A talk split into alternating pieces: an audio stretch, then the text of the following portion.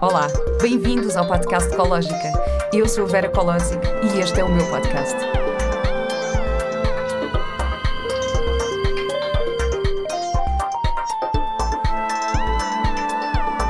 Com o apoio da Pivita. Olá e bem-vindos a mais um episódio do podcast Ecológica. Eu estou mesmo super feliz e super grata por saber que este podcast está a crescer e a chegar a cada vez mais pessoas.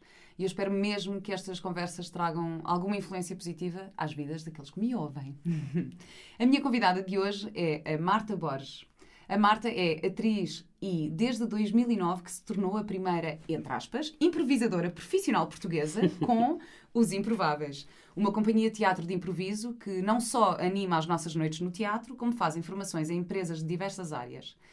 No entanto, o percurso até aqui também foi um bocadinho improvável. e é sobre isto que vamos falar hoje. Olá, Marta! Bom dia! Olá. Bom dia! Marta, nós já nos conhecemos há alguns anos uhum. e eu fiz o vosso curso de improvisação no Teatro Mário Viegas. Uhum. Um, isto de improvisar sempre foi um bocadinho difícil para mim, porque eu sempre fui aquela atriz que fico mais agarrada ao texto e gosto muito de me preparar e então acho a parte do improviso um bocadinho assustadora. Um, mas acho que vocês me ajudaram a desbloquear uma, uma série de coisas e, e aprendi muitas coisas que ainda estão presentes em mim. Por isso, tenho que te agradecer por isso. Não, obrigada eu. Eu acho que tu já tinhas isso dentro de ti. Se calhar não sabias, como eu também não sabia quando comecei a fazer improviso, que achava que era uma coisa inatingível, uh, que não era acessível para mim e eu também me via mais como uma atriz de texto e de drama, e longe da comédia. O que é que é isso de improvisar? Deve ser assim, pôr um, um nariz vermelho e dizer assim um, umas graças e eu não tenho piada nenhuma. E se contar uma andota e disser a punchline, toda a gente acha que eu estou no, no, no meio e não cheguei ao fim sequer.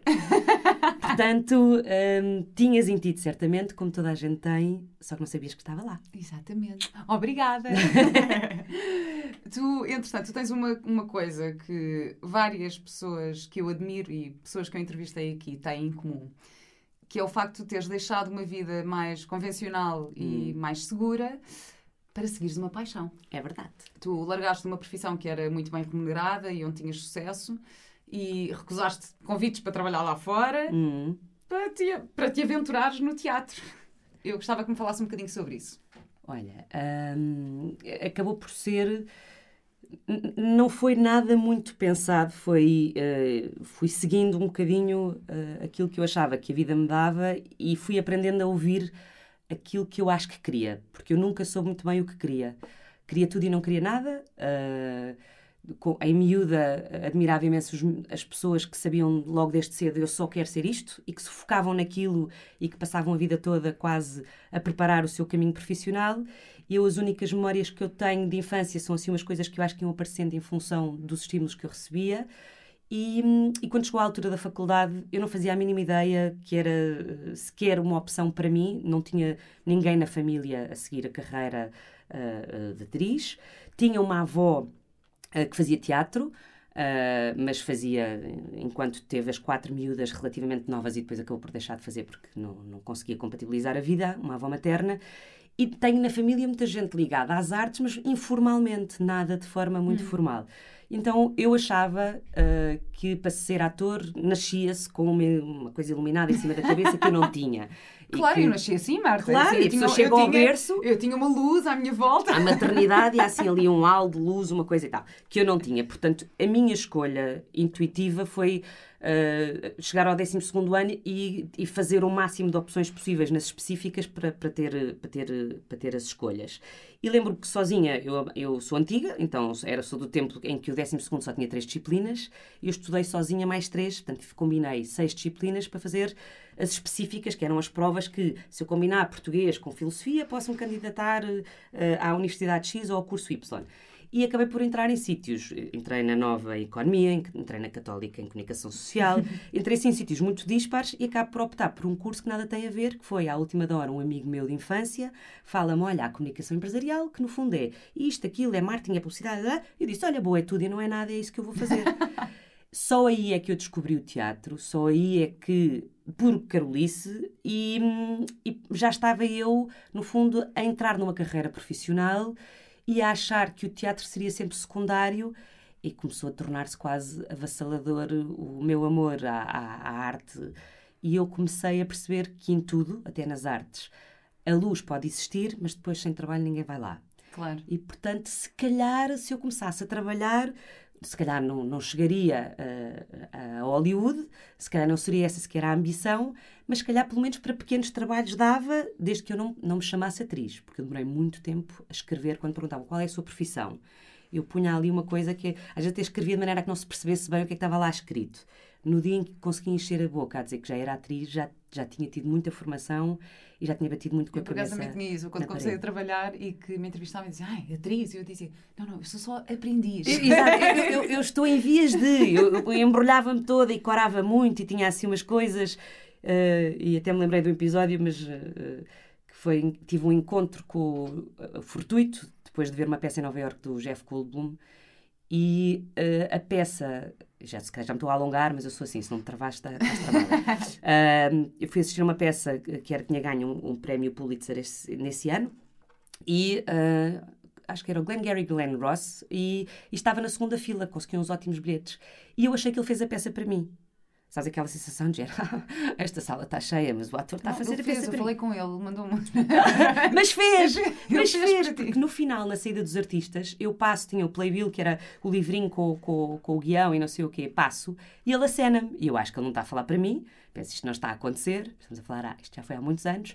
E ele acena-me e eu aproximo, estava acompanhada, ele pergunta assim: Tu estavas na plateia? Eu disse sim.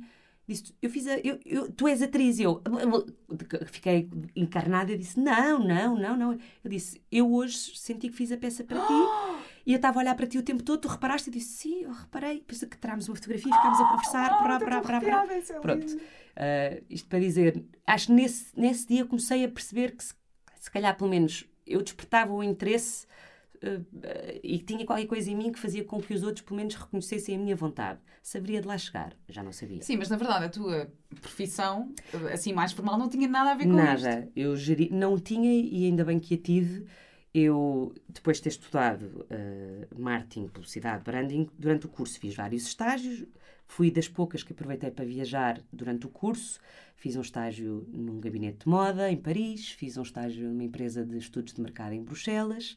No ano em que não tive estágios, pirei-me para Nova Iorque quatro meses para trabalhar num restaurante, uhum. até ser corrida com visto. Portanto, eu ia acumulando experiências e quando estava no último ano da faculdade, entrei para uma agência de publicidade e lá fiquei a gerir projetos. Daí passei por uma empresa uh, inglesa e passava a vida a viajar. No fundo, geria equipas. Era, era gestora de projetos e tinha uma equipa inglesa, uma espanhola, uma portuguesa e uma brasileira e eu coordenava projetos fora e andava sempre de mal às costas. E tinhas um cargo bastante importante. E foi ótimo, tive projetos muito giros, deram-me responsabilidade muito cedo. Uh, eu, se não tivesse tido esse trabalho no fundo de produção, não podia ter sido atriz, porque como eu, a minha decisão de ser atriz já foi tarde, eu já não estava no circuito. Não estava e se calhar não estou, nem nunca estarei. Então eu tive quase que me autoproduzir no início e os improváveis são prova disso mesmo. Vamos fazer 13 anos e com a ajuda de alguns profissionais que fomos tendo uh, pelo caminho que foram cruciais, nós somos os nossos próprios produtores. E se eu não tivesse esse traquejo e se não me assustasse de, uh, com, com, este pequenino orçamento, o que é que eu faço, que era o que eu fazia, tinha que hum. gerir orçamentos e timings e equipas, era incapaz de, de estar, às vezes, em, em salas de teatro onde o retorno, as pessoas não têm a noção, mas o retorno das salas de bilheteira são muito magros. Portanto, temos que fazer aqui uma espécie de ginástica imensa. Eu acho que se eu não tivesse esse, esse lado, uh, esse, esse, esse caminho, não podia estar agora aqui. Mas esse teu lado de gestora? Sim, é? sim, de, era gestora de projetos, era o nome. Pronto, tu, tu na verdade estavas, se calhar, a trabalhar em equipas, estavas a, a, a, liderar equipas maioritariamente de homens, se calhar. Sim, e sim. Com, e como é que isso foi para ti? O que é que... Uh, é uma coisa que já vem um bocado és atrás. Loira, gira. Pronto, obrigada para quem não me está a ver. Uh, eu acho que tem, sempre tive um bocadinho esta coisa, isto vai soar, aquela gente, ai, será que ela era um patinho feio? Eu não considerava um patinho feio tinha uma, uma relação um bocadinho difícil com o meu corpo, porque era muito magra. Chamavam-me Olivia Palitos Pirra Canivetes.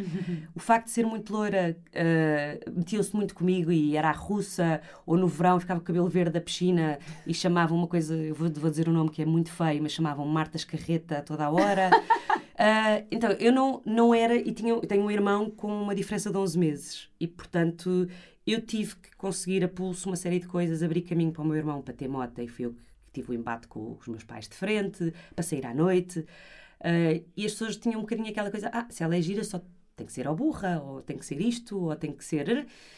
E então eu acho que sempre fui um bocadinho dura, uh, e mesmo no trabalho Uh, mesmo nas relações que eu tive profissionais, eu vestia, se calhar, o meu lado geminiano, tenho um lado aparentemente muito organizado, que é muito formal, muito. E depois consigo ter o outro lado também, que acho que toda a gente tem, Uh, e então no trabalho era um bocadinho isto. Eu tinha um, um diretor meu que dizia: Ah, se a Marta quer, eu nem vou porque eu tenho medo de si. E estamos a falar de uma. De uma eu tenho 1,60m, uh, ah, tive 1,60m e lembro-me que toda a gente andava a tirar o cartão, na altura não era cartão de cidadão, era o BI. 19, 20 anos na altura? Não, 20, 20 e poucos? Assim, eu, eu comecei a trabalhar na agência, tinha 21 mas tinha, já tinha estado, estado, nos estágios ainda mais nova. Comecei o primeiro estágio tinha 19. Uh, e tinha 21, e depois, quando passei para a empresa, para a Hollins, que é uma, uma agência de branding inglesa, eu tive projetos em que tinha equipas muito grandes. Por exemplo, criámos a primeira marca de telemóveis no Brasil, a Oi.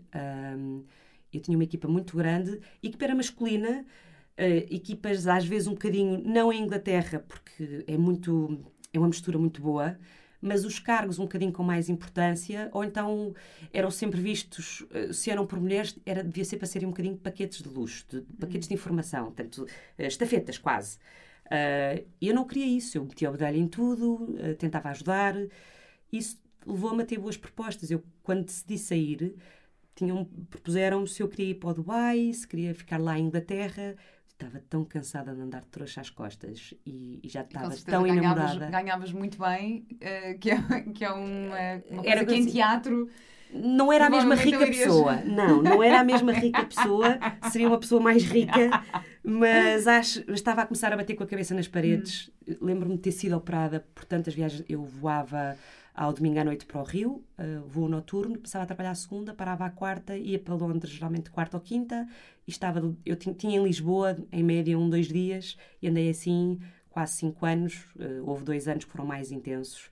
E pá, lá está, vinte e poucos anos nós temos arcabouço para tudo, mas ao mesmo tempo eu estava numa de tenho aqui um bichinho hum. que está a latejar, não faço ideia o que é isto, vou arriscar. Como é que a tua família reagiu a essa decisão? Eu não, não me sentei não lhes perguntei nada, porque nunca perguntei muito. Eu acho que, em alguns casos, lembro-me, por exemplo, até de trabalhos de escola, eu tenho um feitio muito diferente do meu irmão, eu era muito autónoma e a minha mãe é uma pessoa, lá, uh, tem umas mãos e faz um trabalho manual absurdo e ela deliciava-se a poder ajudar o meu irmão e a mim não, uh, porque eu despachava tudo a, a e, e aquilo vai. Uh, e eu não, não os consultei decidi uh, e, e, dei o dado como consumado. Acho que eles receberam com apreensão, mas hoje em dia, sendo mãe, eu percebo, porque mais nós queremos ter segurança para os miúdos. Mas, e sobretudo, o meu pai, uh, vindo, já não tinha achado muita piada a minha escolha, a minha escolha de faculdade. Ele era professor catedrático numa escola, numa universidade pública. Portanto, muito a coisa do ensino e o ensino que não, que não pode ter, tem que ser muito rigoroso. Já fui para uma privada quando entrei em públicas aquilo já não, não dirigia muito bem. Já não estava a seguir as pegadas dele em termos profissionais. E de repente, quando estou numa área que ele não percebe ainda muito bem, mas que me vê correr bem e vê-me inclusive a ter, às vezes, reuniões com antigos colegas dele de finanças ou de, e eu decidi por uma coisa tão estovada como teatro, fazer sei lá o quê. Eu, na altura, se calhar, estava a fazer teatro vicentino, fiz teatro para a infância, fiz uh, coisas muito diversas. Achou que, que eu devia ter tido um, um, problema qualquer, ou que se calhar era assim um, um devaneio e que ia voltar. Mas eu não, não voltei e, e acho que ficou durante uns tempos sem perceber muito bem a minha escolha e um bocadinho quase amargurado com a escolha. Já deve ter, acho, já deve não, já fez essa digestão, ainda não, se calhar não, não sabe exatamente o que é que eu faço. Mas como é que foi na altura lidar com essa tristeza ou amargura do teu pai? Não, não foi. Ele é uma pessoa um bocadinho uh, fechada, é uma pessoa socialmente ativa com os outros, mas não é muito de partilhar. E há homem, sem, sem grandes, sem querer pôr aqui grandes estereótipos, mas de modo geral os homens expressam-se um bocadinho de forma diferente, assim, mais para dentro e tal. E o meu pai é assim. Uh, eu, para perceber se ele estava preocupado comigo ou não, era quase o género, mas quanto é que tu ganhas agora? Basicamente, quando há esta pergunta, é sinónimo que há alguma preocupação. Uh, eu acho que foi até ver, se calhar, o meu primeiro espetáculo, que, que demorou bastante tempo, percebeu que quando andava para ali a fazer, sempre, e, e, e, acho que, que teve um, um, uma insegurança pelo meu futuro que acho que ainda hoje, se calhar, lhe está um bocadinho em cima da cabeça, só quando percebeu que eu voltei a trazer o lado das empresas para a minha atual profissão, quando eu comecei a levar o improviso para trabalhar com empresas e quando se calhar comecei a dar formação e voltei a casar estes dois universos, acho que tranquilizou porque percebeu que afinal eu tenho aqui também, uh, um, no fundo, o meu passado profissional tem um, um, uma justificação para estar agora onde estou. Eu espero, pai, se me estiveres a ouvir, uh, que, que, que, que, saibas que já sou crescida e que estas decisões às vezes são dores de crescimento, mas, mas se fazem e que se um dia o meu filho fizer, é assim, uma coisa boa, eles deram asas, mas deram-me raízes. Uhum. Portanto, eu, vou, eu voei, mas sei onde posso voltar. Portanto, não faço ideia, se calhar é uma conversa que eu tenho que ter com ele. E às vezes estas conversas são boas para a pessoa se sentar e perguntar: já está, Dá já passou. Dele, mando este podcast, pode ser que desbloqueie já essa passou, conversa. Já. A minha mãe, acho que como mãe, as mães, os pais são resilientes. Preocupou-se, estranhou, não entendeu como é que eu escolhi uma profissão que me faz sofrer tanto. Porque, Por causa dos nervos, antes de entrar em palco. Dos nervos e da incerteza e de nós termos uma, uma consciência autocrítica tremenda uh, lidarmos com a rejeição a toda a hora, de toda a gente nos, nos esfregar na cara que não servimos, uhum. não é por maldade, é porque as audições são assim, os castings são assim, são para nos lembrar que estamos longe de, de, de ser moldados para aquele, de, para aquele projeto naquele momento. A maior parte das vezes eu acho que isso é uma benção, mas nós temos dificuldade em lidar com isso. E, mas acho que aceitou e acho que, que, há algum orgulho. Eu pergunto isto porque eu acho que há muitas pessoas que às vezes têm medo ou não dão o passo de, de seguir as suas paixões e os seus sonhos porque às vezes há alguma pressão familiar uh, associada. Há uma expectativa que os pais têm de nós que, que, que, se nós sentimos que não conseguimos cumprir essa expectativa, ou seja, dá-nos algum medo de dar esse passo. E aquilo que eu te queria perguntar é: achas que podes dar que conselhos é que tu podes dar a pessoas que, que possam estar numa situação de pressão social ou familiar uh, em relação à sua profissão? Eu acho que é estarem seguros que querem. Claro que a pessoa nunca sabe, mas não ser um devaneio. Eu acho que quando é assim uma coisa que nos passa pela cabeça, olha, hoje acordei para aqui, geralmente não corre muito bem. No meu caso, eu acho que é um bocado, é quase a diferença quando se sente uma paixão por alguém ou se sente amor. Hum. É, é quando tu fazes um sprint ou começas a já ter vontade de correr a maratona aquilo que aconteceu em mim em relação à mudança não foi de género, olha, hoje achei que, que se calhar era a mesma atriz que eu queria ser. Um bom conselho que eu costumo dizer é a diferença entre o improviso e o desenrascanço. O desenrascar é quando se faz sem preparação, o improviso é quando se tem técnica. No meu caso, eu quando percebi que achava que era mesmo na área artística que eu queria ficar, eu estava a trabalhar, a pôr de lado, uma, ter um pé de meia, para, porque sabia que ia passar uns anos iniciais em que a coisa ia ser muito difícil, que não podia, se calhar, tinha que, era investir na minha formação para depois um dia colher os frutos. Quem quiser, eu acho que ser franco, falar com o coração, é das, das coisas uhum. melhores com os nossos. Um, e ter, uh, ter uma rede de apoio financeiro ou emocional forte. E depois, assim, estar preparado para levar com a rejeição e preparado para levar pancada, porque eu claro. acho que a pancada é boa para nos fazer crescer uh, profissionalmente. Uh, e não querer logo o mundo, esta resiliência que se trabalha, uh, faz mais vezes um bocado de confusão. E aqui eu noto que já sou um bocado velhota quando vejo aquela coisa de. Quando me perguntam, mas como é que tu fizeste tantos estágios e, por exemplo, não eram remunerados? Porquê é que pagaste para trabalhar? E eu digo, eu ao limite ainda hoje continuo a pagar por trabalhar. Eu às vezes aceito uma outra experiência que quero muito ter, onde sei que não é dali que me vem a fortuna, mas é, é uma ferramenta que eu preciso naquele momento. Claro.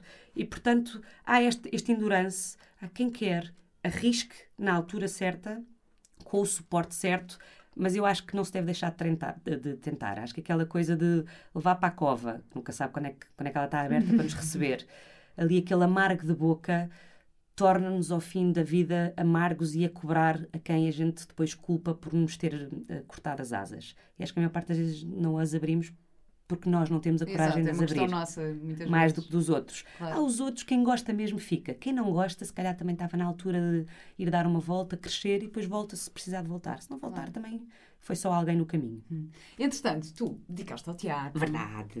E ias, ias para Nova Iorque estudar. Verdade. um, esta história faz-me sempre lembrar uma frase do John Lennon que eu adoro, Sim. que é Life is what happens while you're busy making plans. Verdade. Ou seja, a vida é o que acontece enquanto estás ocupado a fazer planos. Uhum. E basicamente tu tinhas um plano que era ir para Nova Iorque e o teu plano falhou. Falhou. falhou um bocadinho, ainda bem que falhou. Sim. Porque tu engravidaste Uhum. e acabaste por não ir. Acabei por não ir e acho que fiz, fiz a melhor escolha. Uh, eu queria ser, muito ser mãe, em miúda fazia babysitter a, a, várias crianças e era aquela pessoa que ainda sou, vejo um miúdo e se tiver compromissos vou fazê-los, mas fico sempre a pensar na criança que deixei ali atrás. Um, Estás neste momento a pensar no Mateus que está ali, está lá fora, está sim, ali do sim. lado de eu fora do isto, não sei se tu viste, mas eu fiz a mão para trás. Eu Os- sei. em estúdio não conseguem ver, mas eu ainda estou, estou a pensar na posição onde ele estava e a, e a ver os bonecos. E fiquei a pensar nos bonecos que ele estava a ver. Ah, e e o- aquilo que, que aconteceu foi eu queria ser mãe e novamente eu tento programar a minha vida e a vida surpreende-me. Eu queria ser mãe já há uns anos, as coisas não aconteciam, porque as coisas não acontecem quando nós queremos, e então eu acho que foi no- na altura que eu relaxei e decidi: epá, se não é para acontecer agora, vou continuar a minha formação, já estive aqui com uma série de gente que admiro, preciso de mais. eh, preciso de sentir que tenho, já, não, já não ia, na minha cabeça, já não ia a tempo de ir para um conservatório. Tu já, já tinhas tentado engravidar, já estavas a tentar Já, engravidar já, há já, já tempo quase, e- há quase há três anos. Portanto, na minha cabeça era, ok, se não é agora, há de vir, isto é porque não é para ser agora, há de vir, então o, o compromisso de ir- já tinha viajado bastante, mas ir viajar para estudar dava-me mais jeito que não tivesse um bebê pequeno, por todas as Claro. razões, ia ser mãe de primeira leve, então ainda nem sequer sabia muito bem como é que a coisa iria ser. Ah, e então, não, é a altura de ir para fora. E lembro-me que quando recebi a carta do Lee Strasberg, que era aquilo que eu queria mesmo, ah, foi, se não foi no dia, ou foi no dia anterior que soube que estava grávida. Portanto, foi mesmo assim aquela coisa quase ah, do universo a dizer: filhota, acalma-te, não vais a lado nenhum. E, se- e agora decide. E acho que decidi bem. Acho que decidi bem porque hum, eu queria muito esta coisa que ficou, acho eu, a pulsar em mim: de olha, agora não vais e dedica-te à criança que aí vem. ah, fez com que ele fosse muito pequeno e eu já estava. Ah, ele tinha, ah, não me lembro se era um mês e meio, se era dois meses. Eu estava a fazer um curso com o John Mowat no Chapitão, onde reencontro o Pedro Borges, que era meu colega de faculdade, e onde percebo ah, que os O Pedro improváveis. era teu colega de Era, faculdade. Ai, eu era. não sabia dessa parte. Imagina, imagina. Mas no curso, nesse tal curso. Era, mas não de- éramos propriamente próximos, não éramos, e, e, e ele na altura também estava como eu. Eu estava na, na faculdade e por Carolice estava no Chapitão, achar que era uma coisa completamente secundária e que nunca iria crescer, com, com o Bruno Schiappa, fazer o curso de expressão dramática, e ele entra para fazer um, um- um estágio na RTP, começa a ver o lado da RTP e entra e acaba por começar a fazer cursos de teatro à chapeada e pá, e é escolhido para a barraca e que tem um crescimento com, com, com a Maria do Céu e com a equipa toda da barraca tremenda. Mas pronto, para dizer que na faculdade não nos conhecíamos, nenhum de nós suspeitava que estando a trabalhar naquel, naquela área, haveríamos de um dia largar a área da comunicação e do marketing para investirmos cada um na sua carreira artística, para depois nos reencontrarmos e começarmos os improváveis com um grupo tremendo, com um grupo enorme de, de rapazes. Portanto, tu tinhas mesmo que engravidar naquela eu tinha que engravidar para porque isso fez-me cruzar. Exato. Para, para teres aquele curso com o John Mowat. Para...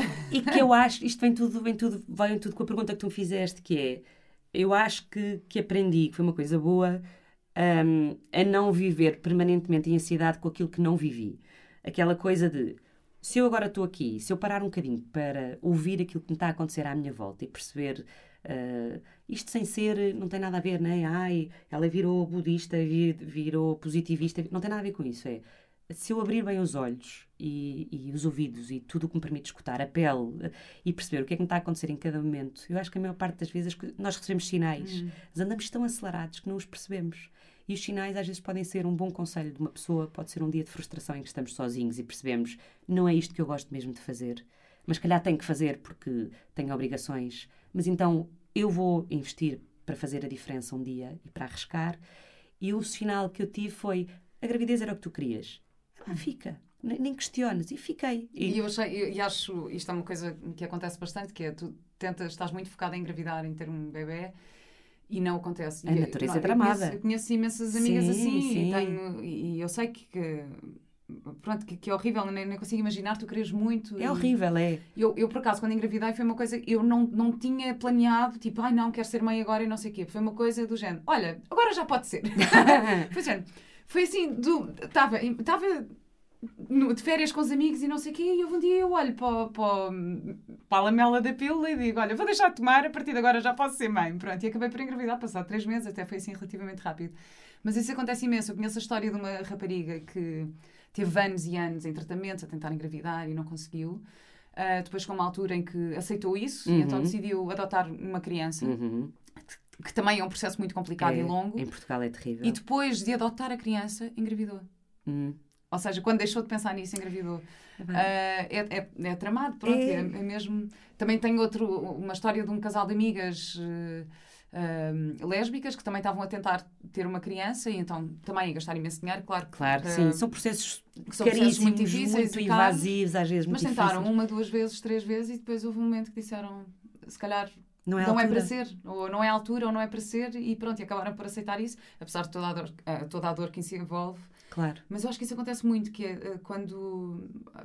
É também do stress com que nós ficamos, de ficar tão obcecadas com, com o facto de querermos ser mães, e às vezes acontece quando menos esperamos, mas se calhar é a altura certa. Sim, até porque se calhar, no caso do exemplo que estás a dar, se calhar elas não foram mais naquelas altura, naquela altura porque se calhar tinham que, um, muito pouco tempo depois, estar disponíveis para outra situação outra qualquer situação, que viesse. Claro ok? E então é um bocado a sensação que eu tenho, lá está.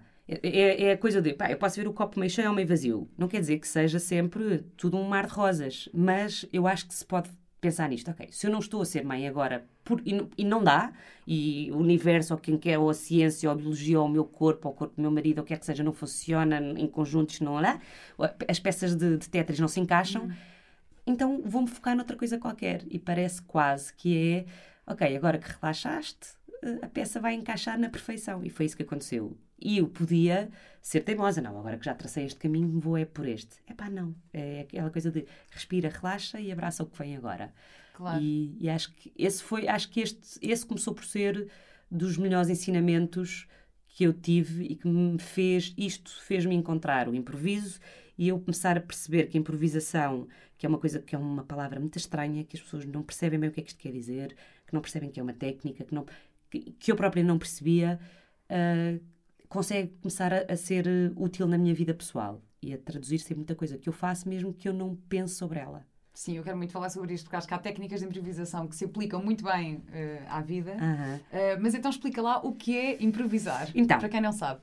Improvisar é uma capacidade que nós temos inata em nós, que começa, uh, que lateja logo desde que somos crianças, que tem a ver com reagir positivamente a um estímulo pela qual, com o qual temos à frente, uma capacidade que temos de não bloquear, de, avançar positivamente e que implica escutar de uma forma muito ativa, com o corpo todo, não é só com os ouvidos, a linguagem não verbal de uma pessoa diz muito.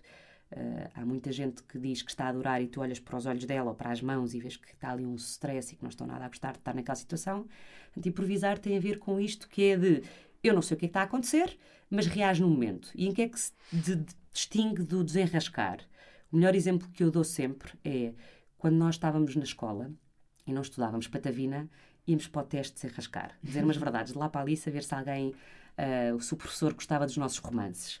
Quando estudávamos, a tal preparação que, que, é, que deve ser inerente ao improviso. Quando estudávamos, líamos o enunciado com imensa calma e apropriávamos do conteúdo e respondíamos com as nossas palavras. Dávamos exemplos que iam para além do pedido e enriquecíamos. O improviso é isto: é eu, com o conhecimento que tenho da vida ou profissional, tenho uma adversidade, tenho, por exemplo, uma reunião uh, em que tenho uma apresentação de 20 minutos e dizem-me à entrada só tem 10 e eu não entro em stress porque estou tão à vontade com o conteúdo que respiro e adapto no momento.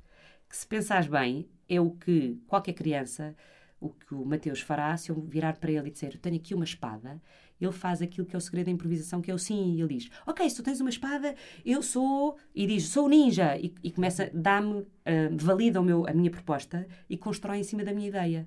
E as crianças fazem isto. Se eu sou o cowboy, ele é o ladrão, e diz logo: Isto, sim, estamos no deserto, e tu fazes isto, e eu faço aquilo.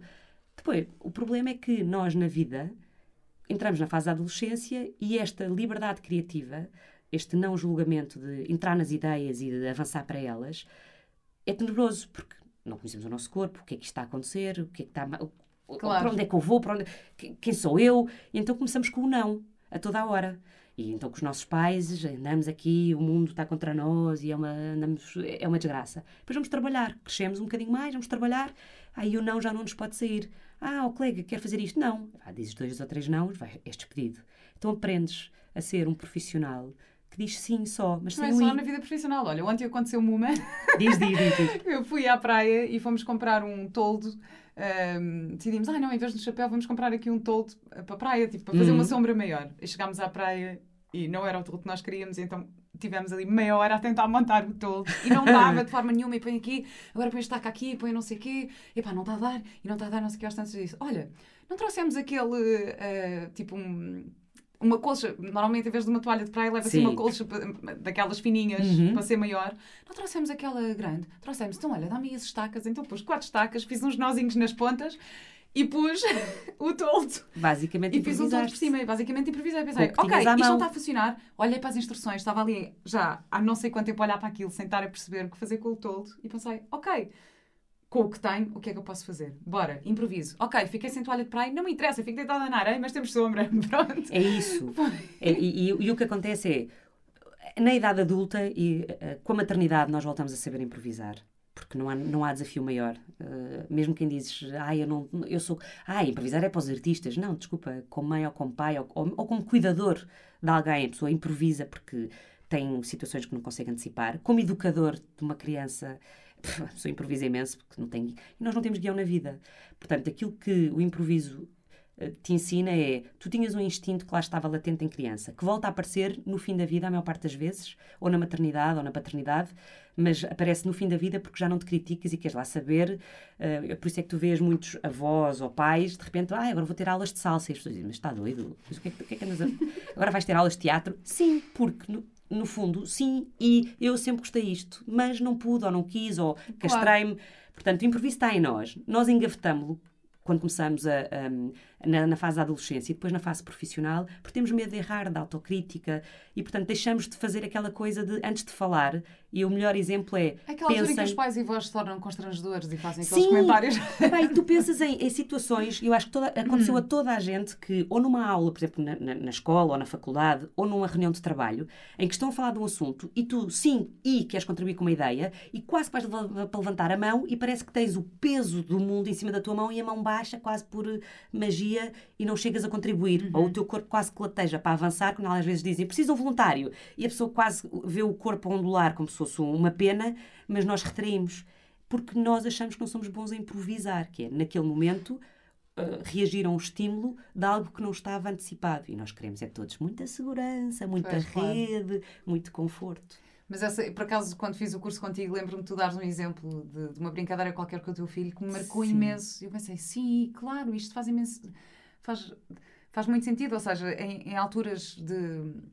Claro que pronto, nós temos que ter algumas regras, impor algumas regras é, para os nossos claro. filhos e não hum. sei o quê, mas às vezes é muito fácil entrar num conflito, se calhar desnecessário, e basta improvisar um bocadinho para a coisa correr melhor. Uh, eu já tinha contado este exemplo uma vez de, imagina, são horas de eh, são horas de vestir e o Mateus hum. está a brincar com o barco dos piratas e não quer mesmo todo. E assim, uh, e o Mateus, olha, uh, são horas de vestir, agora temos que vestir. E ele, não, mas eu agora estou aqui a brincar com o barco dos piratas. Eu, sim, e os piratas precisam da sua Exatamente. de pirata para, para conseguirem navegar no seu barco. Pronto.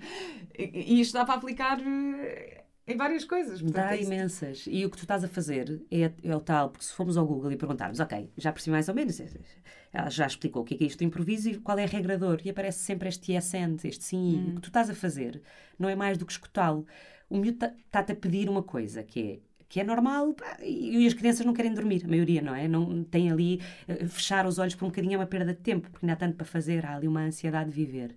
Uh, os piratas precisam de brincar tu estás a ouvi-lo, porque estás a... Sim, os piratas, tu, no fundo, uh, parafraseias aquilo que ele acabou de dizer. E que se nós pensarmos, quando vão dos amigos que nós gostamos, ou de um psicólogo que nos acompanha, aquilo que faz, basicamente, é ouvir-nos. Claro. E, é, e se pensares também numa boa entrevista, e é, e é o que tu estás a fazer a mim, tu estás a pegar em tudo aquilo que eu acabo de dizer para uh, qual é a diferença de uma boa entrevista para mim e de uma má entrevista? É, tu fizeste o teu trabalho de casa, tu preparaste, foste de certeza à procura de coisas sobre mim. Claro. Uh, e tens um guião. E isso é a tal preparação que não é o desenrascanço. Agora, estás, é olhar para mim, lá em casa não vê, mas estás a olhar para mim e estás-me a ler, e a partir daquilo que eu digo, tu, tu agarras nas ideias que eu tenho para voltares a se calhar aquilo que tu até pensaste ou abrir caminho para perguntas que não Aprendi tinhas. Aprendi isto contigo, Marta. Ah, olha, agora aqui a tratar de galhardetes. Olha, incrível, cursos Pega. Parece uma publicidade paga, subliminar, mas não é. Não, e outra coisa que eu também aprendi que gosto imenso são os jogos de improvisação. Ah, e esta hum. coisa das regras, estás a dizer ter o guião, porque as pessoas acham, ah, improvisar, se calhar chegar lá e dizer umas larachas é. e não sei o quê. Não é. Existem não é. regras de improvisação. Existem. Aliás, eu fiz três espetáculos com vocês. O primeiro não correu muito bem, mas. Correu, não. Nós é que temos uma. É terrível, a autoconsciência nossa é uma coisa. Nós queremos imenso acertar. Um foi um bocadinho complicado para mim. Mas, no segundo, mas até foi porque o Pedro uh, Borges, que faz parte do, dos Improváveis, como eu tinha feito o curso, disse: Ah, Vera, tu já estás super à vontade, olha, vamos fazer aqui uma estrutura, se calhar, mais, uh, mais relaxada. Arriscou, é uh, E arriscou imenso, pronto. É e aquilo para mim, de facto, foi, foi muito. Deixou-me ali numa posição muito vulnerável. Mas para quem viu de fora, foi ao mesmo tempo uma, eh, foi muito fácil de navegar contigo.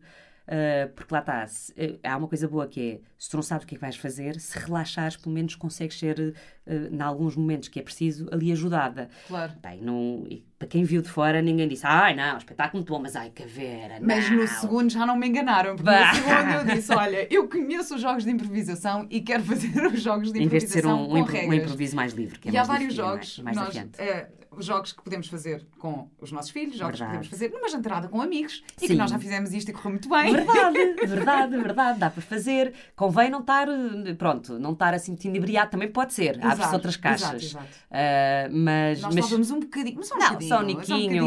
Um estávamos, não foi quando estávamos no restaurante do nosso querido amigo que podemos fazer uma publicidadezinha também? Podemos, sim senhora, estávamos no Samaneiras era, com não era. o Yuvo. Foi Exato. no dia que ele participou no vosso espetáculo. Pois foi. Portanto, fomos celebrar Uh, e tivemos uns momentos ótimos que foi basicamente estávamos a tentar contar uma história, mas palavra cada, a palavra. palavra a palavra. Então, estamos num grupo e estamos num, num círculo de amigos e cada um diz palavra a palavra. Mas dentro deste jogo, e temos que dizer também os pontos de. Temos que entoar temos... para, para, fazer as finalizações das frases, ou exclamar, ou. Uh, e temos que dar continuidade à, à, ideia que veio de trás. E o facto de termos só uma palavra para contribuir obriga a que estamos sempre uh, na linha do equilíbrio, porque eu não consigo antecipar a palavra que o meu, que o meu amigo que fala antes de mim vai dizer, por muito óbvio que me pareça que vai dizer shampoo, ele pode dizer carro. Uh, e, portanto, é a metáfora perfeita, este exercício, como outros, daquilo que é a vida, que é, ok, organiza-te, prepara-te, mas basicamente mantém as orelhas abertas e disponíveis para, disponível para reagir com o que vai acontecer. É, e nós temos que dar um sentido a esta frase e tentar que ela soe, uh, num português, uh, pelo menos, se não for perfeito, próximo do Jorge Jesus ou qualquer coisa assim. Portanto, tem que fazer algum sentido. Uh, às vezes há verbos colados, mas nós não desistimos e fazemos um trabalho de equipa e a frase tem um sentido. Claro. Uh, esses exercícios, e é, e é curioso falar neles, uh, são exercícios que, que nós levamos inclusivamente para as empresas nas nossas formações e que não são nada desconfortáveis. E as pessoas pensam no início, quando veem, e, e, tu como atriz vieste fazer um curso connosco e tinhas essa vontade. Nós sabíamos, quando entramos no universo das empresas, que aparecerem atores dentro das empresas, epá, epá, quem são estes freaks? Será que eles vão se descalçar, dar as mãos, vão-nos obrigar a cantar o Kumbaya ou fazer da árvore? E as pessoas ficam em pânico, porque estão com uma persona no trabalho e pensam, ai meu Deus, eu tenho que agora abraçar, tenho que massajar as costas do diretor e tal. Não é isso. Uh, nós explicamos o que é o improviso e começamos a fazer estes exercícios, que são ótimos para fazer. O, o, exercício da associação de palavras, que é um exercício mais básico, é eu digo uma palavra e tu automaticamente reages com a palavra que. Ah, eu no outro dia, tu propuseste, já me tinhas proposto isto e eu joguei isto com as minhas sobrinhas e com o Mateus. Ah, e é espetacular. Eles portanto, têm... a associação de palavras explica, explica como é que é o jogo. É, portanto, eu, eu digo uma palavra e a pessoa que está, se estivermos em círculo, eh, à minha direita ou à minha esquerda, convenciona-se para onde é que anda, tem que dizer a primeira palavra que lhe ocorre em função da minha. E a seguir, o próximo tem que dizer, não da que vem, das duas que vêm para trás, mas da última que ouviu. E aquilo que acontece na vida, lá está, a nossa necessidade de segurança, quando jogamos isto com adultos, que é a coisa mais básica. É, olha, vou dizer uma palavra e não há certo nem errado, podes dizer a primeira palavra que te ocorre a partir de, por exemplo, vou-te dizer uh, trompete. Música. Pronto, e está certo. Mas se a Vera tivesse dito uh, boquilha, se tivesse dito qualquer coisa, trompete, podia dizer castanho. Está uhum. certo, porque na minha cabeça eu confio que ela foi associar ou com um instrumento de castanho que até podia ser de madeira esculpido que Exato. tinha lá em casa. Um, e a seguir, a pessoa que vinha a seguir, a terceira pessoa, ia associar não com tropete, neste caso com a palavra castanho. E tem que se lembrar em castanho e dizer a primeira palavra que lhe ocorre, pode ser chocolate ou o que for. A magia disto é que não há respostas certas, todas são verdadeiras se nós conseguirmos uh, despirmos daquilo que fomos influenciados antes e sermos honestos em eu, por medo, não vou pré-preparar a palavra uh, em função da primeira que eu vi lá atrás que é o trompete, e já tenho aqui preparado o barro e vou fazer um brilharete e dizer, mesmo que não seja consciente, e vou dizer uma palavra que eu acho que fica bem aqui. Este jogo de associação é, este no é fundo... ótimo para entreter miúdos em viagens de carro longas. É ótimo. Essa tal construção da frase palavra a palavra. Mímica, jogos de mímica. Mímica, construção de uma torre com objetos que a pessoa tem ao pé e depois explicar que obra de arte é aquela. Ah, eu por acaso uh... joguei imenso essa, que é, imagina, um, eu neste momento tenho um copo em cima da mesa e pergunto a todas as pessoas qual é o nome desta obra de arte. Exato. Ou outro, e, e, outro que, tu, eu sei que tu, que tu gostaste muito, que é o dar diferentes significados a um objeto. Objeto, adoro esse. Adoro uh... esse. O, o, jogo do objeto é, uh, imagina, tenho um, um pau. Um, e de repente fins que o pau é um pente Tens, do... Vera? Desculpem. desculpa. Bom, se calhar vamos usar outro objeto. Isto é genial. Bom, nem tinha pensado nisto. Eu... Desculpem, desculpem. Não, isto foi ótimo. Imagina, temos um lápis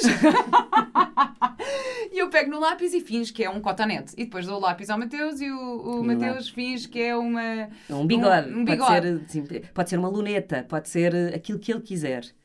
Uh, e, e, e, é dar um significado diferente, não convencional àquele objeto e até o ideal é que a pessoa o manuseie e porque muitas vezes o instinto de, de, e a cabeça da criatividade a, a gaveta da, da criatividade abre-se ao manusear-se, porque nós esquecemos que o nosso corpo tem, um, tem uma carga uh, de memória e uma carga de, de verdade tremenda.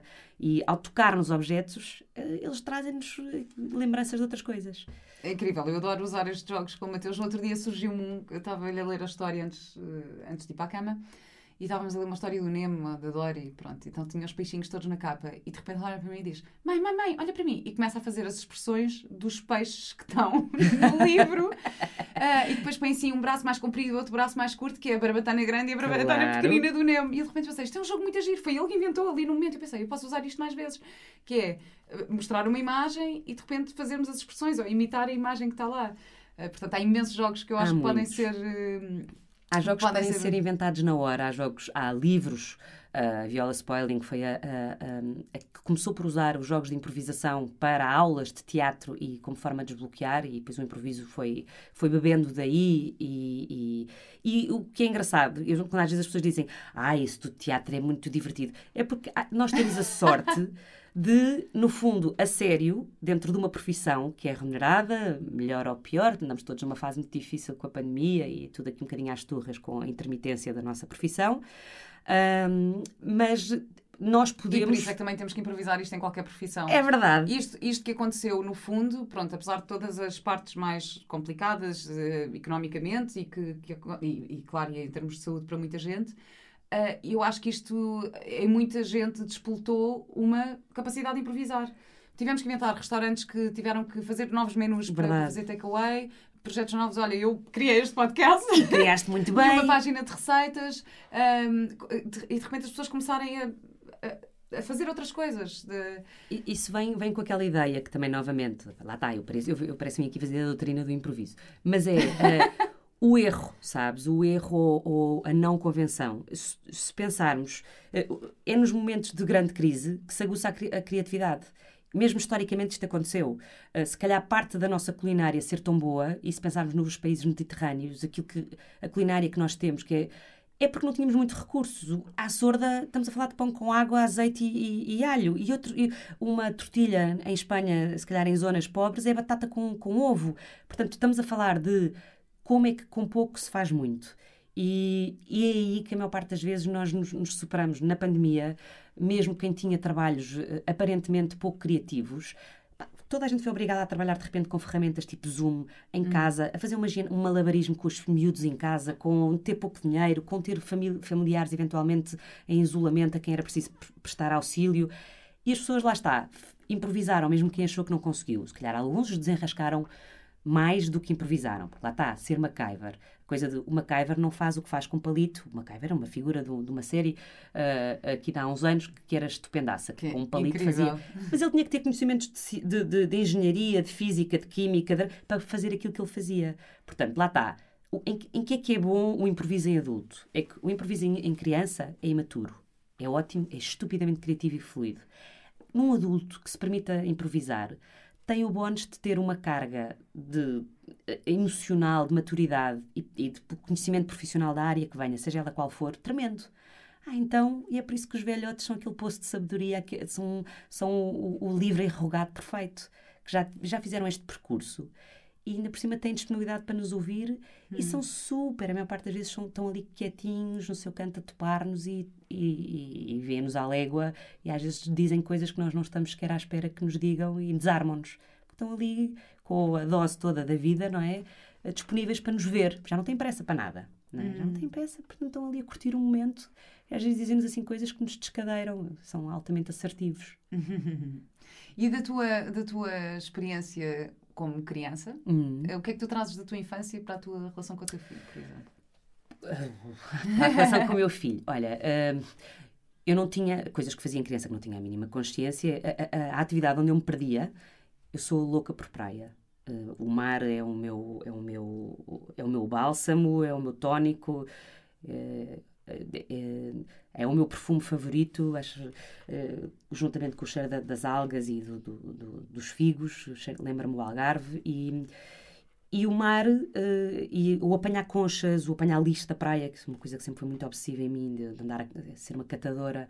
Uh, ontem encontrei-me com uma amiga de faculdade que já não via há muitos anos que disse: Tu eras tão chata, a gente acabava um trabalho, tinhas que ir reciclar e não havia ainda reciclar. Obrigavas a tua a ir a Oeiras de propósito, que era o único ponto de reciclagem, já não me recordava disso eu tinha uma vontade enorme de fazer construções na areia. E as construções na areia, hoje em dia, representam aquilo, ao, ao, olhar para trás, a vontade que eu tinha criativamente de construir. Tinha sempre o extra de tentar procurar mais uma concha e uma alga e uma coisa para adornar. Mas esta coisa de criar e depois não me importar que viesse uma onda que destruía e voltava a criar de novo. Eu acho que isto é muito aquilo que eu faço hoje em dia. E o meu filho nisso é muito, é muito parecido. Uh, eu acho que aprendi uh, com ele e trazendo aquilo que vinha, se calhar, também da minha profissão, uma vontade de ouvir. A história que tu disseste, oh mãe, mas eu agora não quero isto, eu digo, sim, não queres isto, e, e tento de alguma maneira ir lá ao, ao tal improviso. Não sou sempre a positivista de serviço, às vezes há uns nãos e às vezes. E, pá, e tem que haver, os miúdos e precisam de limites, precisam de travões, precisam disso tudo. Uh, mas gostam de ser ouvidos. Uh, uh, eu lembro-me em miúda ser também muito irrequieta, uma pulga elétrica o, meu, o Diogo é assim, uma, uma apetência para o desporto, tremenda uh, e ele também não consegue estar quieto. Um, musicalmente sempre fui muito, mas eu era muito mais extrovertida e ele é muito mais introvertido. Ele vai buscar esse lado ao pai, à família do pai, uh, com uma sensibilidade muito, muito especial. A única coisa que quando me perguntavam, mas tu não tens noção se, por exemplo, se já não estava lá atrás a vontade de ser atriz? Eu achava que não. Até há uns tempos que fiz uma reflexão e em conversa com a minha mãe me lembrei do, daquilo que eu fazia, que era que com 6, 7 anos dava um noticiário às 8, porque era assim, não, não havia internet para ver nada, uh, e havia uma televisão em casa só, e eu monopolizava, era, não deixava ninguém entrar na sala, eu escrevia de forma ainda um bocadinho macarrónica, porque estava no, na, na primeira classe, no primeiro ou no segundo ano, as notícias e depois é que deixava os meus pais entrar e montavam um estaminé, que era uma mesa, ia buscar uma, uma flor de plástico e uma garrafa de água, porque era assim que eu via as locutoras de continuidade e as jornalistas a fazerem, e tentava decorar o máximo do texto, não havia teleponto para ler-lhes e teatralizava a hora das, das notícias. E Isto... hoje em dia tens a personagem, a comentadora Chique, que é um bocadinho. É um bocadinho, sim, mas ela é, ela é cáustica e, e, e, é bastante de direita, assim, quase num, num nível extremo. Este, este meu exercício de carolice era um exercício ah, de criatividade que eu vejo uh, o meu filho a fazer uh, dentro do universo das coisas que ele gosta. Hum. Uh, não sei muito bem. Eu tento com ele, uh, agora está a entrar numa fase de adolescência, portanto tem, tem, tem que ter o seu espaço e eu dou-lhe o espaço dele. Mas, por exemplo, das coisas que eu. Era, às vezes muitos começam com aquela coisa de não, eu não quero fazer isto, eu não quero experimentar. Eu aí sempre fui um bocado intransigente. Disse, não, vais experimentar. E depois a seguir podes não gostar. E tens a liberdade para não voltar a repetir. Mas achares que não à cabeça, não vai acontecer. Ah, mas não, não, não, não vai acontecer. Marta, isso às vezes é tão difícil com adultos, quanto mais. eu, eu, eu aí senti, sinto que às vezes é, é das, das, foi das lutas, agora já nem é preciso, porque eu acho que ele próprio começa a entrar numa idade de adolescência onde vai se questionar é sobre muita coisa, não é? vai, vai está a construir a, a, aqui, está a lidar com as mudanças no corpo e com, com o mundo e com tudo. Uh, mas eu acho que ele já consegue perceber que há N coisas que se calhar ele vê às vezes amigos a não quererem sequer experimentar e que não se permitem. Hum. E o, o, ter às vezes alguém um, que, que diz não tem mal nenhum, vai por aí, e se bateres com a cabeça no hum. chão, hum. então aí é que te levantas e, e se já não quiseres repetir, tudo bem. Isso é das coisas. Os meus pais deram muita liberdade, nós tínhamos uma liberdade muito grande na rua, de brincar. Os tempos hoje em dia são diferentes. Se são diferentes, eu tenho que arranjar a forma de lhe dar esta liberdade com experiências que muitas vezes não são guiadas. Eu dou-lhe um momento, mas não posso estar sempre em cima dele porque ele tem que ter, mesmo que seja, já não seja na rua, seja no jardim da amiga, porque já não vamos todos para a rua a toda a hora, não vamos, se calhar, andar de bicicleta uhum. para voltar só à meia-noite e a mãe grita da janela a dizer é hora de, de jantar ou já devias ter vindo deitar e não foste. Mas eu tenho que lhe dar atividades tento-lhe dar atividades em que eu não estou em cima dele a toda a hora. Acho que é claro. o que mais faz falta e, é da, e aquilo da minha infância, as descobertas que eu fiz, vieram Essa daí. Parte do experimentar é super importante e às vezes é difícil nós darmos esse tempo, nós como pais darmos esse tempo. Eu, eu tenho sempre aquele exemplo de, de, da criança que está a aprender a vestir-se. É? Uhum. Só que vai demorar 20 minutos a sair de casa em vez de demorar 5, que é o tempo que nós precisamos, que de manhã temos sempre essa pressa. Mas nós temos que dar esse tempo para, para, a criança ter a frustração de não conseguir vestir as calças, de tirar, de vestir, de não sei o quê, de, de, de, para a t-shirt ao contrário. Mas isto é preciso é, respirar e fundo. E dá vontade nós, de assim, Eles têm que ter essa liberdade para experimentar e nós também temos que ter a paciência Sim. para experimentar, esperar. Que Exato, que às vezes não é logo. Eu lembro-me, uh, em miúda, uh, eu, as meias incomodavam-me. Eu devo ter, ter, vestido uma vez, eu chamava-lhe as beirinhas, porque eu sou do Porto. A beira o canto. Então a, a, a meia tinha um cantinho qualquer, tinha ali uma costura. E eu queixei-me à minha mãe, ao meu pai, que não, que não queria usar meias, porque as meias tinham beirinhas e as beirinhas magoavam-me nos pés. Eu tenho, tenho uns pés muito sensíveis e tal, pele muito fininha. E então, a partir daí, era um. Aparentemente, eu não me lembro muito bem, tenho uma vaga ideia, minha mãe conta que era um pé de vento todas as manhãs para ir para a escola, porque eu não me calçava. Chegava à altura de pôr os, os sapatos e eu dizia: não quero meias, as meias têm beirinhas, as beirinhas me magoam nos pés. E a coisa desbloqueou no dia em que a minha mãe deve ter perdido a paciência, porque, é pá, não queres, então não vais, não levas meias. E era inverno, eu fui sem sapato, uns sapatos abertos, ia ser umas sandálias, e, e lembro-me, tinha pai 6, 7 anos, porque era mesmo muito miúdo, não, se calhar até tinha, estava na pré-primária, isto foi no Restelo ainda. Eu lembro de ter rapado um frio daquelas memórias que te ficam de, de infância. Portanto, ficaste traumatizada, Marta. Nada! não, é bom, é, é claro. isso, é assim, é aquela coisa que às vezes também Epá, uh, ai, mas és muito positivista com o teu filho, não sei o quê. Epá, sou, mas já é bom que levem assim umas cabeçadas. Claro. isto que me aconteceu foi muito bem feita para mim. E, eu não, no dia a seguir devo ter pedido, epá, com beirinha, sem beirinha, veste-me uma meia de cima a baixo claro. e faz-me um buraco para eu respirar e eu vou de meia para a escola. Claro. E, mas lá está, epá, não dá sempre. Não, as mães não se podem, as mães e os pais não se podem culpar de não ser perfeitos a toda a hora, que ninguém é. E, e, então, quando entramos nos sites e nos Facebooks e nos grupos, toda a gente é perfeita a toda claro. hora, que é uma treta de primeira claro. apanha. Mas podemos de vez em quando ter aqui o, o, clique na cabeça de peraí, deixa-me experimentar só, dar aqui mais um segundo para ver onde é que ele quer ou onde é que ela quer e pá, quer experimentar uma coisa que não faz sentido, claro, não é tirar para dentro de uma fogueira, a gente sabe claro. que vai queimar, mas uma coisa em que o risco é controlado, é pá, vai, experimenta e depois vais ser tu o primeiro a dizer que não queres repetir ou que queres muito e que descobriste ali uma coisa que nem tu pensavas. Por acaso essa parte do, do experimentar, eu só eu aprendi no meu curso em Londres, fui para Londres com 18 anos, uhum. teatro, e eu, e eu já trabalhava profissionalmente, portanto, a maior parte dos meus colegas era, estavam a fazer teatro pela primeira vez e eu já trabalhava profissionalmente cá. Pronto, e às tantas, cheguei lá. Uh, e eu era super rígida nas minhas ideias e porque acredito que tenho super bom gosto e sei o que é que vai funcionar e sei não, sim, não, sim, mas é ótimo temos não, porque eu sei o que é que vai funcionar e sou super perfeccionista e sei que não sei o quê e então, trabalhos de grupo em que temos que fazer um, uma apresentação sobre qualquer coisa e alguém dá uma ideia e eu começo a pensar isto vai ser terrível isto não vai, isto vai ser péssimo, não vai ser nada interessante para o público, tipo, não quero fazer isto. Até que comecei a experimentar. Comecei uhum. a dar aquela oportunidade. E eu dizia logo que não, bloqueava a partida, dizia não aceitava e depois ia fazer sem vontade. Fazia tipo, claro. ah, tá bem, ok, vou aceitar a tua sugestão, mas vou fazer sem vontade. Uhum. Mas depois houve um dia que aquilo me deu um clique porque eu de repente, uma dessas ideias resultou e eu pensei, ah, então se calhar, se calhar também sou eu que estou a ser um bocadinho fechada nisto, se calhar uhum. isto, isto resulta. E eu aprendi imenso, e isto agora em tudo, em tudo. Isso é maturidade, é, tipo, é tentar, tentar perceber, ok, se calhar há outra forma de fazer isto, se calhar há uhum. outra maneira. Uh, o Pedro Vieira, que é um coach que uhum. eu entrevistei aqui, sim, foi sim. o meu primeiro convidado. Entrevista fantástica. Um, ele, ele, no livro dele dá um exemplo, ele tem um livro para crianças que dá um exemplo que era o menino que não sabia assobiar. E então o menino diz ao pai: Não, eu não sei assobiar, eu não sei o quê. E o pai vai ter com ele e diz: Então, mas já experimentaste de outra maneira? De que outra forma é que podemos experimentar fazer isto? Podes pôr um dedo na boca, podes pôr a língua de fora, podes. Não sei. Há várias formas de tentar. E isto de repente, isto mudou mesmo a minha vida, porque eh, é, é, é, tão mais fácil lidar com as coisas assim do que estar a bloquear, dizer não, isto não vai resultar, não, porque eu sei, porque eu já passei por isto, e pode não ter resultado à primeira, mas até pode resultar à segunda, porque não experimentar? É um bocadinho. É, isso é uma grande aprendizagem. É permissão, é uma permissão. Eu lembro-me, e pensando se calhar, eu ainda atrás, aquilo que os teus pais uh, fazem, uh, ou quem te, quem, te, quem te, no fundo, quem te inculca, ou quem está tempo contigo Uh, por exemplo, eu lembro o meu irmão era francamente mais franzino, mais menos afoito a reagir.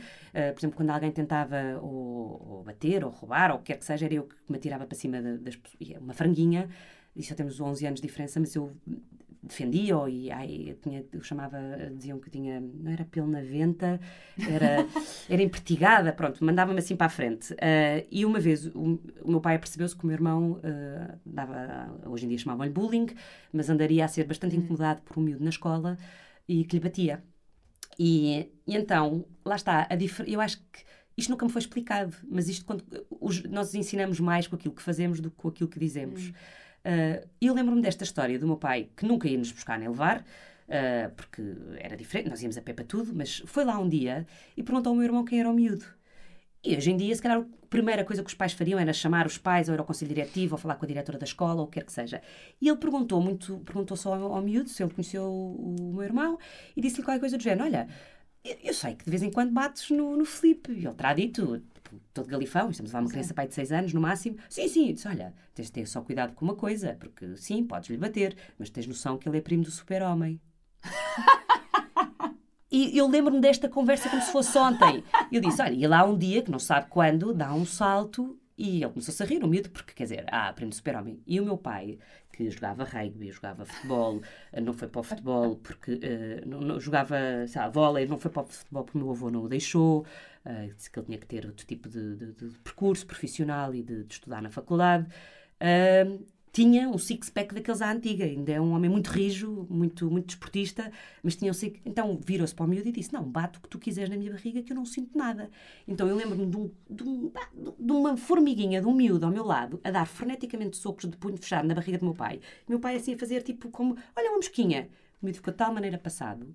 O meu irmão virou tipo o herói daquela escola, porque ele conseguiu convencer, porque ele era um refia da escola, era daqueles que tinha ali influência, que o Filipe, meu irmão, era filho do primo do super-homem, portanto, qualquer dia também dava o salto, e, vai, era melhor mantermos amigos dele porque não sabíamos o que ia acontecer.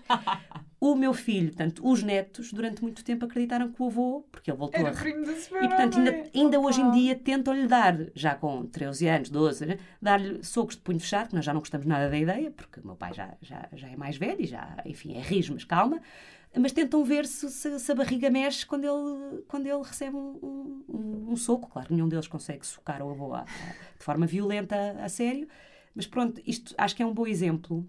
Ou quando eu tive um acidente de moto Uh, e o meu pai ouviu que foi à porta de casa e a minha mãe apareceu lá assim: Olha, está tudo bem, não sei o quê. Ok, vocês iam para, para, para a festa, era uma festa no, uh, ao pé de Tomar, eu passei parte da, da, da, minha adolescência nas festas de bailaricos de, hum. de, de, ali, da zona de, de Tomar e de Ferreira do Zézer. Ias para a festa, estás bem, não estás? Pá, então vou-te lá levar. Sim, isto aconteceu. Ah, vai-se ter que resolver. Resolve-se o carro e a, e a moto e a coisa amanhã. Então bora lá. Pronto. Portanto, há esta Uau. forma. Uh, às vezes é um bocado inconsciente. Neste meu caso, passado meia hora, eu tive de telefonar porque o meu corpo arrefeceu e eu estava péssima e tive de voltar para casa. Claro.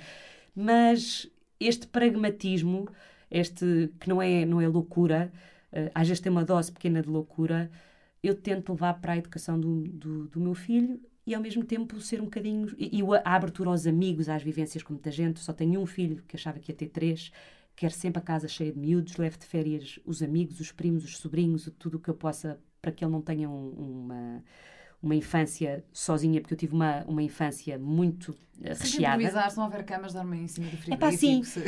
o, que, o que é estranho, porque eu sou a control freak, a minha casa é ultra arrumada, eu sou freak das, das limpezas, tenho aqui um lado dual.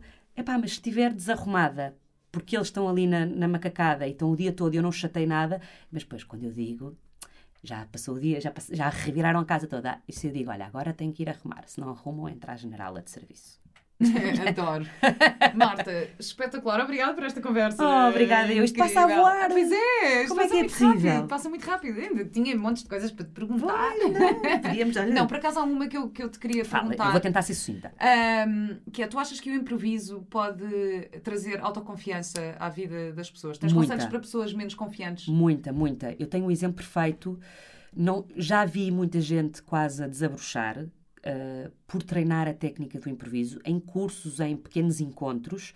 Uh, e, e, há uma coisa que é muito interessante, que é, enquanto que, por exemplo, um, uma formação de um roleplay, em que a pessoa tem que fazer um papel de alguém, tem que, no fundo, já ter o lado teatral em si, uhum.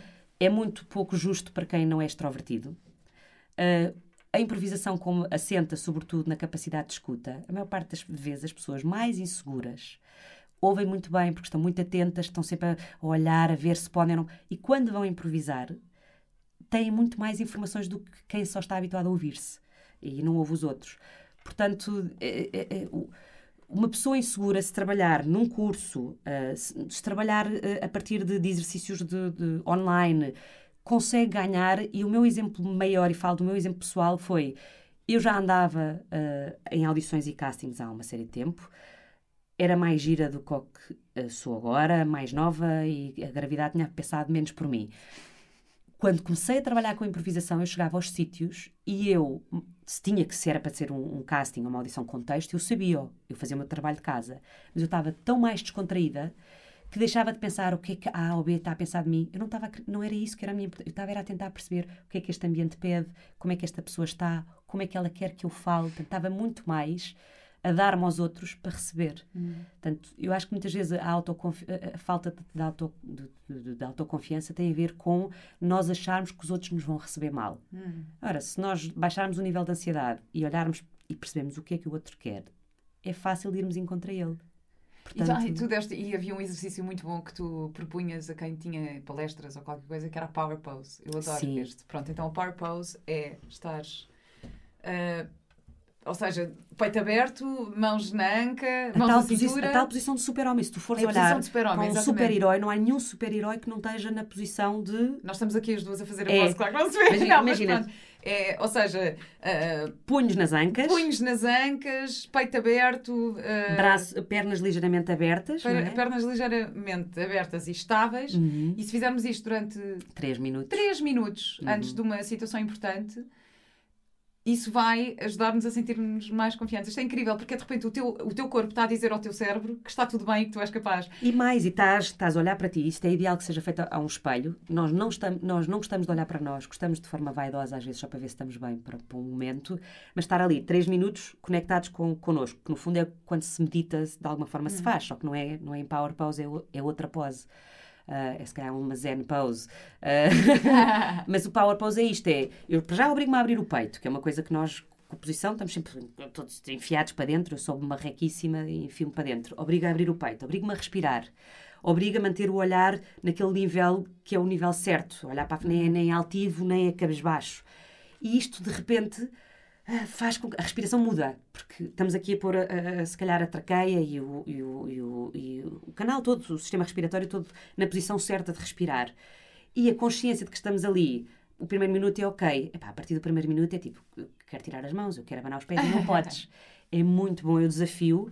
Uh, isto tem, isto aprende-se, há técnicas de, de linguagem não verbal e há técnicas que trabalham o corpo uh, que são extremamente importantes. Um ótimo conselho é, é conhecerem-nos em improváveis.com, porque a gente tem lá uma parte dessas informação. Mas há muitos bons profissionais já, o que é bom, uh, a trabalhar estas, estas ferramentas. E eu digo, corram, se alguma vez tiver um ímpeto, venham. Se acharem que têm um bocadinho para fazer um curso, experimentem. O máximo que vos pode acontecer é não gostarem. E não é por isso que vão Exato. Exatamente. Obrigada, Marta. Obrigada. Só tenho a minha última pergunta, que tu já sabes ai, qual é. Ai, é. Ai. Qual é a tua ecológica de vida? Olha, a primeira frase que me ocorre, que me ocorre é uh, a frase que nós usamos intuitivamente antes de entrar em palco, que é vamos fazer bonito. Hum. Entre nós nós abraçamos e é o nosso pequeno ritual. E o vamos fazer bonito, para mim, é muito transversal a, a tudo o que eu faço na vida. E não é bonito em termos de estética. Eu acho sempre que fazer bonito é estar naquele momento com tudo o que é preciso e ainda a pessoa disponibilizar-se a acrescentar a tal concha extra, a tal alga extra da construção da areia, uh, fazer bonito por mim e pelos outros. Uh, a pessoa superar-se constantemente. Eu gosto muito de, da noção de que fazer bem é bom, mas fazer bonito é fazer bem com um extra de amor qualquer naquele momento, para mim ou para os outros. Hum, obrigada, Marta. Obrigada Isso é muito bonito. Oh. não é mesmo? Não, há, há, palavras há frases se calhar mais poéticas, mas esta é que me faz sentido agora. Que bom.